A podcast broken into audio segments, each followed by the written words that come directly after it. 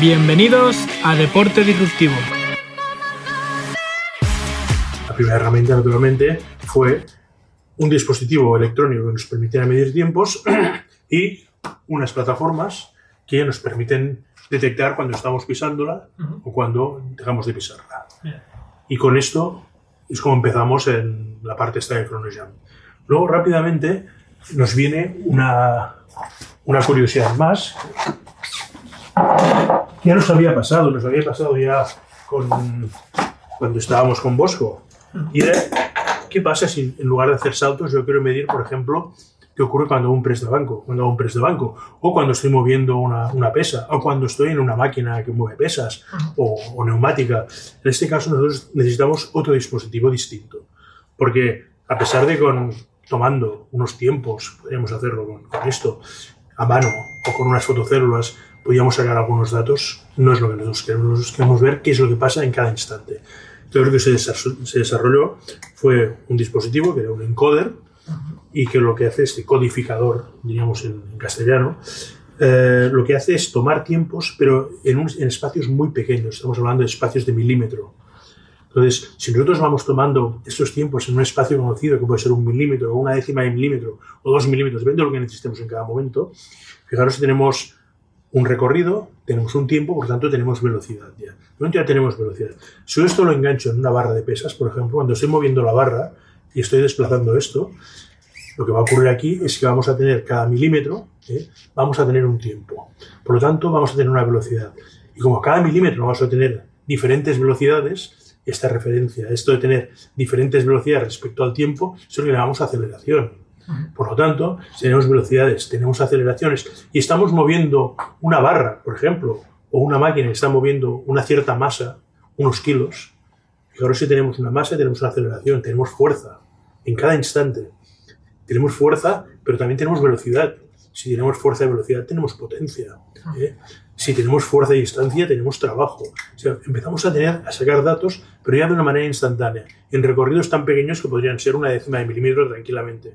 Probablemente nosotros no utilizamos una décima de milímetro por una cuestión operativa, ¿eh? porque hay datos que tampoco hace falta tener tantos, porque también tendríamos que ocupar más espacio y tal, y no hace falta y no nos lo pide el sistema. Por lo tanto, con este caso, utilizamos un encoder, eso se llama un encoder lineal, ¿eh? que nos permite en estos espacios tan cortos detectar un movimiento lineal, como puede ser el de una pesa. Y esto sería el segundo instrumento que nosotros hicimos. ¿Esto Las, en qué año más o menos? Esto lo hicimos en el... Con Bosco lo habíamos hecho en el 2000, ah, perdón, en 1991 hicimos una primera publicación con un encoder lineal, que lo tengo ahí afuera, por cierto, todavía, que era que nos tuvimos que construir nosotros, porque todavía no existían en el mercado. Hoy en día nosotros podemos encargar a una empresa de robótica que nos haga las piezas que van aquí dentro. Pero entonces no existía todo esto. No nos quedaba más remedio que hacer, hacerlo todo. Y ahí tenemos todavía algunos que vamos, utilizamos en aquel tiempo. Empezamos en 1981 con Bosco. Luego todo esto ya lo fuimos cambiando hasta llegar al 1997. En el 97 ganamos un concurso de la NASA para Mm, era sensorizar la máquina que se había llevado a la estación orbital. Ostras. Entonces esto lo hicimos con un encoder también. ya generamos un, un, nuevo instrumento. Estamos hablando de esto de antes de que nos llame, uh -huh. que se llamaba Muscle Lab, en el cual se, se integraron materialmente todos los instrumentos que nosotros utilizamos en, en análisis del, del, movimiento y en análisis muscular, en, un solo, en una sola caja. Que el prototipo, por cierto, también lo tenemos aquí, porque bueno, tenemos un poco de, de, museo de historia de, de todos estos instrumentos. Uh -huh. y, y, este que se llevó a, a, la NASA y que ganamos este concurso, pues ya utilizábamos un, un, encoder también ya un poco más elaborado. Concretamente es este. Este es el encoder que llevamos, que en su momento llevamos a la NASA. Uh -huh. Que lo tenemos, ¿no? guardar estas cosas ¿Justo, porque son... ¿Eh? Justo ese, ese Este, este, exactamente. Y el prototipo del instrumento también está aquí. Bueno. O sea, previamente habíamos hecho alguno más también para ver esto del movimiento, le, llamaba, le llamamos Biorobot. También tenemos ahí, tenemos un par ahí de los primeros que utilizamos. Pues esto nos, nos, nos cambió el paradigma del entrenamiento. Nosotros ya en el año, en el año 91 yo hacía el control del entrenamiento de, de, un grupo de lanzadores de peso, los mejores del mundo, era el campeón del mundo, era uno de ellos, el subcampeón del mundo de pista cubierta, etc. Entonces, el hecho de poder utilizar un dispositivo que nos medía cada vez que ellos hacían un movimiento con las pesas, un medio squat, una, uh, un press de banca o lo que sea, nos medía todos estos parámetros que os he dicho de, de velocidad, de aceleración, de fuerza, potencia, trabajo. Esto nos dio una idea de que de entrada podíamos cambiar el paradigma del entrenamiento de fuerza y basar, no hablar tanto de fuerza, sino empezar a hablar de potencia, que es lo que nos interesaba a nosotros. De alguna manera nos interesaba es mejorar la potencia del, del deportista. ¿no? A mí no me importa que, que, en este caso, por ejemplo, Werner Guntor, que fue tres veces campeón del mundo, eh, no me importa si, si, levanta 250 kilos en press de banca. A mí me, me, me importa ver cómo lo, cómo lo hace esto, con qué velocidad lo está moviendo. Más fuerza, Por lo tanto, estamos hablando de fuerza y de velocidad, estamos hablando de potencia. Y siempre cuando hablamos de cualquier sistema motor, si estamos hablando del motor de, un coche, de una moto, de lo que sea, ¿eh? siempre hablamos de potencia, no estamos hablando de cuánta fuerza hace. Por lo tanto, eh, era llevar esta, este concepto de potencia llevarlo al entrenamiento. Y eh, en, el, en, el, 91, concretamente, publicamos en tres revistas de, internacionales una, una, propuesta que hice yo sobre cómo podríamos entrenar esto que llamábamos fuerzas, de manera de llamarlo, pero basándonos en la potencia. Entonces, en esto ya cambiamos bastante. De hecho, ya aprendimos bastante y sobre todo aprendimos de los fracasos. Esto en mi caso me permitió optimizar muy bien el entrenamiento. Permitió reducir el tiempo de entrenamiento. De tal forma que eh, yo en este momento tenía varias, varias atletas buenas y eh, con una de ellas llegamos a batir siete récords de España absolutos en, en, un plazo de tiempo muy corto. De tal manera fue que, que ni siquiera la, la Federación Española ellas, se podían creer de que entrenando se podían hacer estos resultados. Entonces, eh, a mí me costó mucho poder hacer entender de que simplemente es mejorar el entrenamiento eh, y tener datos de este entrenamiento y tener datos como es el de la potencia, que nos sirve muy bien, sobre todo para todo lo que tiene que ver con, con pruebas rápidas o pruebas explosivas. Ser lanzamientos, como pueden ser saltos, vallas, sprint, todo esto nos va muy bien. Y además te permite, en, mi caso, me permitió optimizar el entrenamiento. Yo siempre he tenido deportistas que no han tenido mucho tiempo de entrenar, porque todos están estudiando, o están estudiando y trabajando, o están investigando. O sea, yo tengo la suerte de tener deportistas que, que están muy ocupados. Y esto es una suerte, porque es un reto. Aparte, son gente muy inteligente, podemos hablar mucho de muchas cosas. Eh, es un reto cada día. Y tú no puedes dedicar cuatro horas al entrenamiento con un deportista que, como mucho, tiene dos horas. Pero este deportista también quiere ir a los Juegos Olímpicos. Y bueno, este es el, el reto. Y, y, esto me permitió el hecho de poder controlar, al menos esa parte de fuerza y, y, potencia, ¿no? Incluso la velocidad y esto a través de plataformas, eso nos, nos permitió de alguna manera optimizar el entrenamiento, reducir el tiempo de entrenamiento y obtener resultados sin necesidad de dedicar tantas y tantas horas como dedican otros atletas. Hay que, que apuntar también que dedicar muchas, muchas horas al entrenamiento es un riesgo para la salud. O sea, eh, lo otro también es un riesgo, naturalmente. El rendimiento siempre es un riesgo para la salud. Pero eh, reducimos bastante esta sobrecarga que se produce a cualquier nivel en el organismo que entrena muchas horas. Claro, hablando el nivel también de élite. Sí, sí. En este caso estamos hablando de, de, de alto nivel. ¿eh? Uh -huh. Yo en mis grupos siempre he tenido de todo. He tenido atletas de élite pero también he tenido atletas que, que, que, simplemente lo que quieren es llegar a un campeonato de Cataluña uh, y ya está, y hacer mínima para esto. Y todos merecen el mismo respeto, pero todos tienen las mismas ilusiones. O sea que, y, y bueno, y, esto es un poco lo, que nos permitió todo esto, era sacar un par de dispositivos que tuvieron mucho éxito y que eh, a partir de la experiencia que ya teníamos con, con el grupo de Bosco, pues bueno, cuando lo hicimos con ChronoJam, pues naturalmente enseguida tuvo una buena demanda. Me parece brutal porque al final eh, es bastante pronto cuando se empezó a hacer el tema de los encoders. Y la forma en los sí, sí, sí, nosotros, nosotros ya te digo, con, con, el grupo de Bosco, en el 81, perdón, en el 91, hicimos un encoder, pero tuvimos que hacerlo todos nosotros. Uh -huh. Todo. ¿eh? O sea, Luego os lo mostraré porque es realmente es, es una barra, una barra con agujeros y que hay una fotocélula que se mueve por estos agujeros. Claro. Y con esto hicimos un, un encoder. Y nos sirvió, nos sirvió y aprendimos mucho con esto. Y, y esta fotocélula que se mueve por estos agujeros, eh, lo que haces es enganchar la, la barra de pesas o lo que tú quieras. O sea que es, bueno, es algo como, como, por un lado es muy simple, pero tiene su complejidad.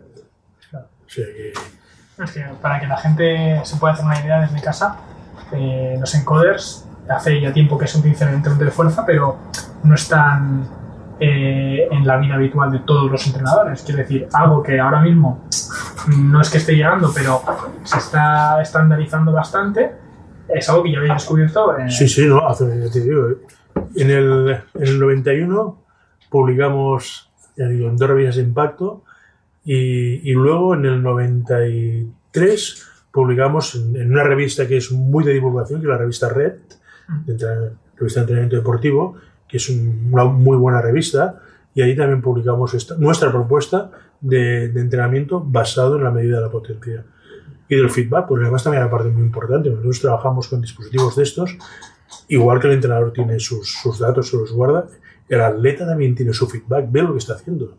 Cada vez que está moviendo una pesa, ve lo que está haciendo, ve a qué velocidad lo mueve, ve lo que el recorrido está haciendo, ve qué potencia está generando. ¿sí? Y este, tú has visto, ¿no? Que, que entrenar con feedback incrementa el rendimiento. de con qué empresas o equipos a nivel profesional habéis trabajado con o con atletas de rendimiento. Con, a ver, con, con empresas, con muchas. O sea, eh, no, no te daré una lista, por encima quedaría mal, seguramente me olvidaré alguna. Y, pero te voy a decir que materialmente todos los fabricantes de, de máquinas inerciales, mm, todos utilizan nuestro sistema. O nuestro sistema entero, o nuestro, nuestro software. Luego, en deportistas individuales, pues no sé, hemos tenido eh, la tira. O sea, desde estos primeros en su momento que hicimos con Bosco hasta los que luego, pues eh, con ChronoJam hemos tenido que ha sido desde campeones mundiales, recordmans, ha, ha habido de todo. De hecho, y de todos los países. La suerte que hemos tenido ha sido esta, de todos los países. Yo también tenía, tenía la suerte de tener un buen, un buen campo de entrenamiento de alguna manera con, con mis atletas, porque eh, por un lado, al estar yo cada día entrenando, yo sé lo que necesita el entrenador, porque es lo mismo necesito yo. Y luego poder tener atletas de nivel. Por ejemplo, entrené durante toda la vida a Dani Comas, que fue 10 veces campeón del mundo de bike trial. Y con, y con Dani, pues naturalmente, todo esto que, que estamos viendo aquí lo hacíamos y lo adaptábamos, en su caso, como era bike trial, a la bicicleta.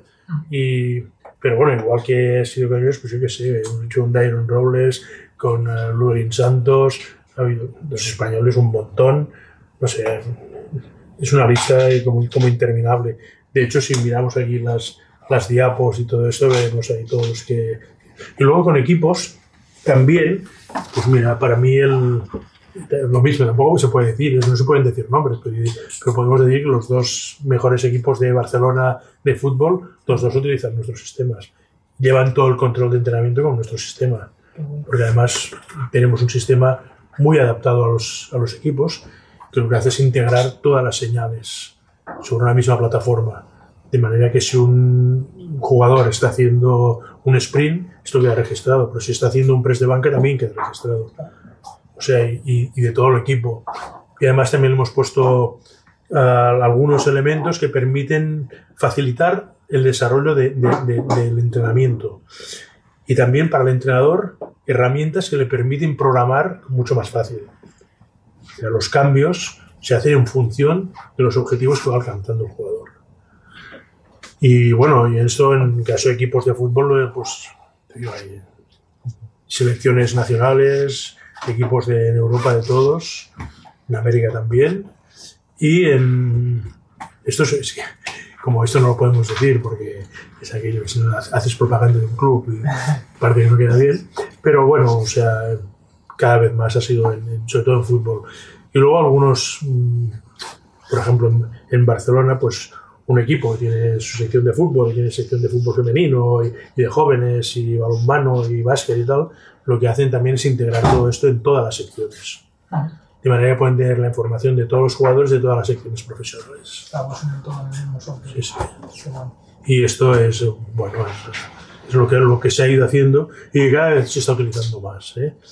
En- yo diría que en los últimos tiempos hemos ido más a, incluso al área de la salud, a hacer dispositivos que estaban más, más asociados al trabajo que hacen los fisioterapeutas y los médicos. Y, eh, y también la aplicación ya también a, a salud en gente mayor, esto también, también se ha ido a- porque hay una, una buena demanda de todo esto, no solamente es el deportista, el deportista, a pesar de que mucha gente ni, ni siquiera lo utiliza. Hoy en día la- todavía el entrenamiento funciona muy, mucho por intuición, de manera que el entrenador va un poco a su aire lo que él le parece que ve, ¿eh? Y hay entrenadores que tienen muy buen ojo clínico, por lo tanto no hay problema, y lo que el atleta siente, el deportista siente. Entonces, con estos datos es con lo que programa su entrenamiento. Pienso que hoy en día, pues si tenemos herramientas que nos dan información, pues vale la pena utilizarlas. Pero tampoco diría que no- quizás no todo el mundo lo necesita. Hay personas que el hecho de tener que enfrentarse a simplemente a un ordenador ya le representa un- una sobrecarga, ¿no? Claro. Pues puede seguir con la libreta y, con, sus, con su ojo clínico también. A mí, eh, claro, me parece súper. eh, bueno, la empresa en general, a nivel disruptivo, creo que mm, crea un ambiente en el que. donde no había. do- donde se estaba empezando a desarrollar tecnología en una parte del mundo, ya se había creado. Y eso me parece algo, algo espectacular. Y a nivel de, de poder unirlo con la gente, eh, uno de los objetivos del podcast al final es generar ideas disruptivas en, en esas personas que nos escuchan y en que si alguien tiene una idea la puede llevar a cabo. Y me parece genial la conexión que tiene con la empresa porque al final ah, es un poquito lo que, lo que busquéis también, ¿no? Ayudar a empresas que, eh, que busquen desarrollar sus propios productos y que Sí, sí. cuando tengan una idea puedan hacerlo desde cero. O sea que me parece brutal para que la gente lo conozca. Eh, en cuanto a, al futuro de- del deporte y la tecnología, cuando, bueno, ya hemos visto que, que cuando el mundo estaba empezando a desarrollar algo, vosotros ya, ya lo habíais hecho. ¿Cómo ves el futuro de aquí a 5 o 10 años? Bien, para, para mí, o sea, no sé si en 5, en 10 o en 20 años, pero lo que está claro es que al final no utilizaremos dispositivos externos. Entonces, o utilizamos, ¿puedo enseñar alguno? Bueno, No, dispositivos que los podamos llevar encima. Ah, ¿eh? Y, y- y esto es, es algo que...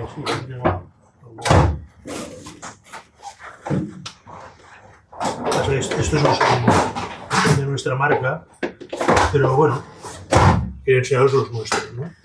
Eso sería lo, al final lo que, lo que se va a utilizar más, o sea, el llevar lo que queramos medir, lo podamos llevar encima, a no ser que sea una cosa externa, o esa puede ser una barra, pero también se puede hacer.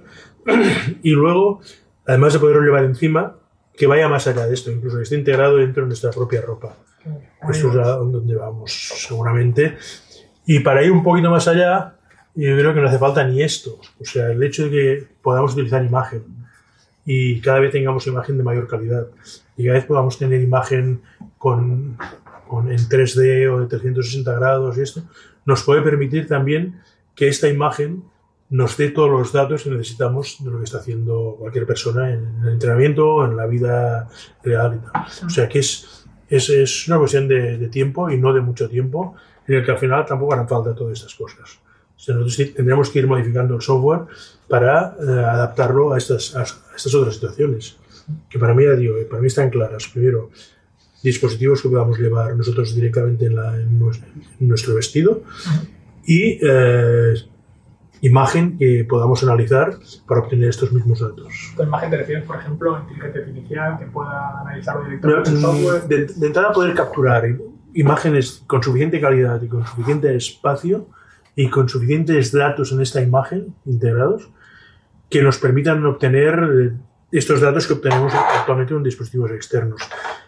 Eso quiere decir, seguramente tendremos que hacer aplicaciones de inteligencia artificial, seguramente, ¿eh?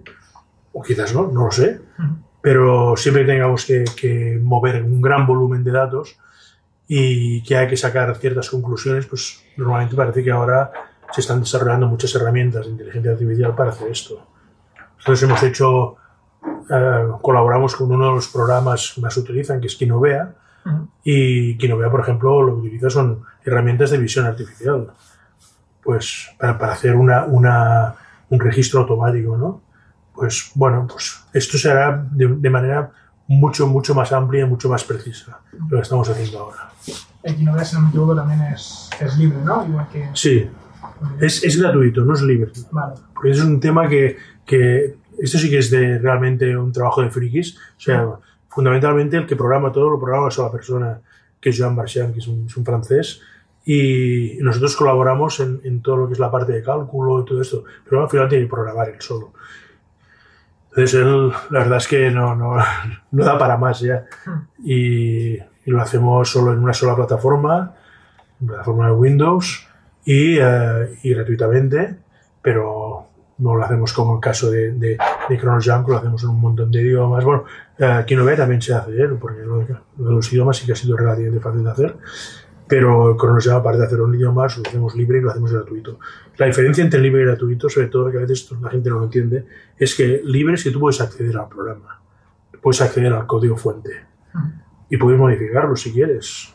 Tú puedes poner ahí tu nombre, puedes poner lo que quieras, porque esto está totalmente abierto. Gratuito simplemente es que no pagas. Pues qué bien, José María. Eh, dejaremos todos los links que de, sobre ChronoJam, sus redes sociales, su página web para que la gente pueda conocerlo y pueda conoceros a vosotros. Y nada, ha sido un verdadero placer teneros por aquí. placer ha sido mío, de verdad, que poder explicar cosas de esas las que a mí me, agrada- me, me gustan, ¿no? Pues es de verdad que no, no es ningún, ningún trabajo, todo lo contrario. Muchísimas gracias.